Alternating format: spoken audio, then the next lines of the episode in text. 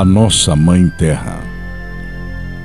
Em 1854, o governo americano, cansado das batalhas pela terra contra os índios de Seattle, enviou uma proposta para uma tribo indígena com o intuito de comprar as terras.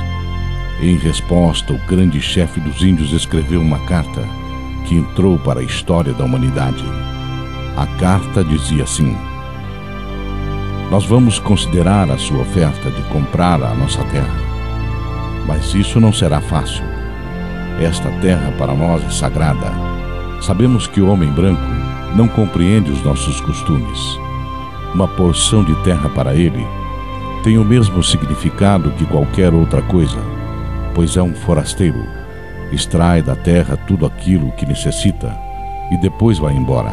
A terra não é sua irmã nem sua mãe mas sua inimiga, e quando ele a conquista, prossegue o seu caminho, deixa para trás o solo sagrado que pertenceu aos seus antepassados, e não se importa com a sepultura dos seus pais e irmãos e filhos, que são esquecidos como a terra. Trata sua mãe a terra, seu irmão o céu, como coisas que possam ser compradas, saqueadas, vendidas como carneiros ou enfeites coloridos. Seu apetite devorará a terra deixando somente o pó e a areia e o deserto. Vocês, homens brancos, devem ensinar às crianças que o solo aos seus pés é a cinza dos nossos avós. Ensinar que respeitem a terra. Digam aos seus filhos que a terra foi enriquecida com as vidas do nosso povo.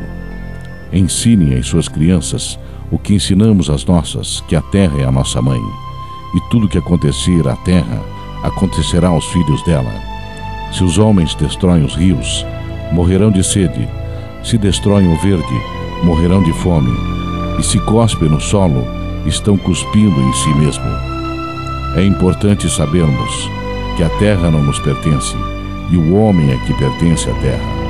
Quem entende o grande Espírito sabe que todas as coisas estão ligadas, como o sangue que une a família.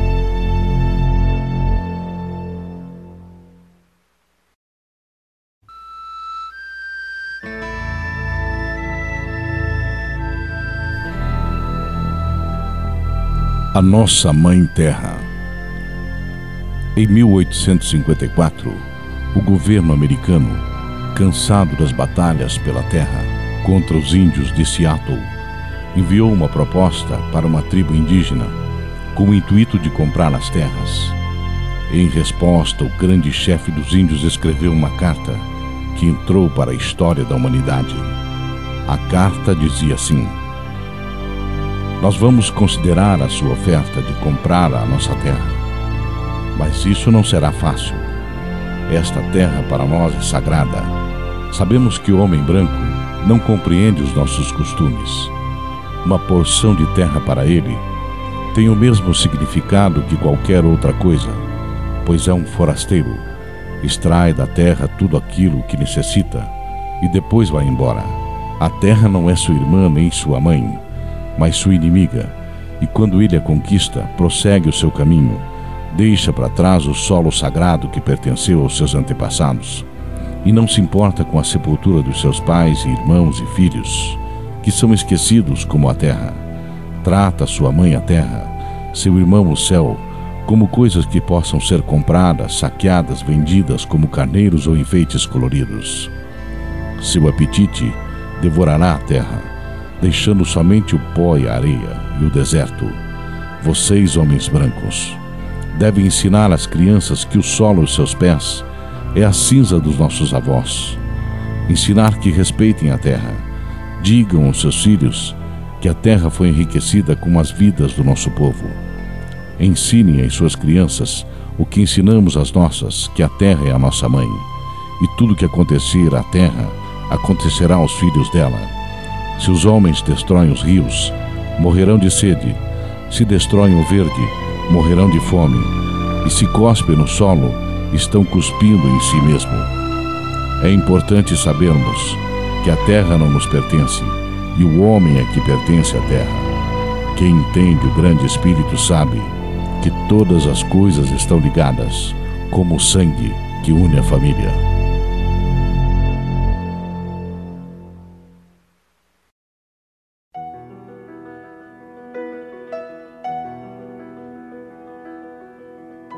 As pedras no rio.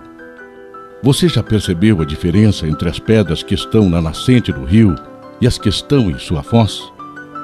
É bem possível que não, mas na verdade elas são totalmente diferentes. As pedras na nascente são toscas, pontiagudas, cheias de arestas. No entanto, à medida que vão sendo carregadas pelo rio, vão sofrendo a ação da água e se atritando com as outras, e vão sendo polidas, desbastadas.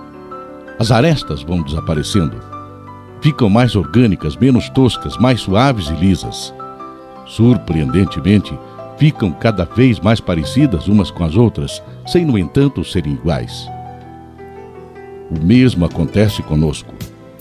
Se nos permitirmos estar em contato com as pessoas, sendo conduzidas pelo rio da vida, vamos no atrito positivo com o próximo, desbastando diferenças, parecendo-nos e harmonizando-nos mais uns com os outros sem necessariamente perdermos a identidade.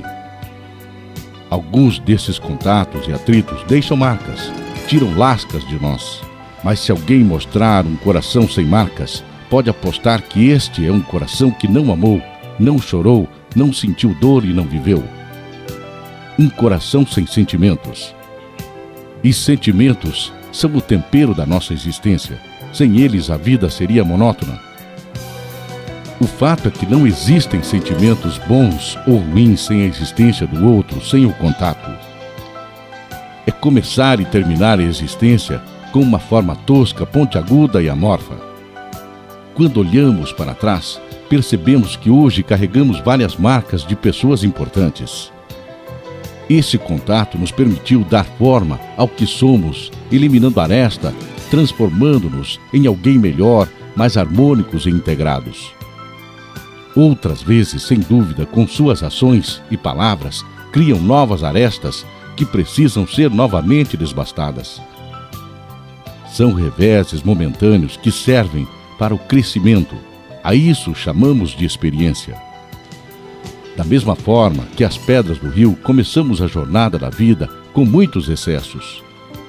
No entanto, quem está atento percebe que ao final dela, as sobras que formam as arestas foram se perdendo e se aproximando da sua essência, ficando menores. Quando finalmente aceitamos que somos pequenos e compreendemos a existência do outro e a grandeza de Deus, adquirimos valor. Deus deu a cada um a capacidade de amar, mas é preciso aprender como. Para chegar lá, há de se desbastar os excessos por meio de relacionamentos. Muitos acreditam que amar significa evitar sentimentos ruins, sem entender que ferir e ser ferido, ter e provocar raiva, ignorar e ser ignorado, tudo isso faz parte da construção do amor. Não percebem que se aprende a amar sentindo e superando tais sentimentos. E eles não acontecem se não houver envolvimento. Envolvimento gera atrito. Portanto, o conselho é: atrite-se. Não há outra forma de descobrir o amor.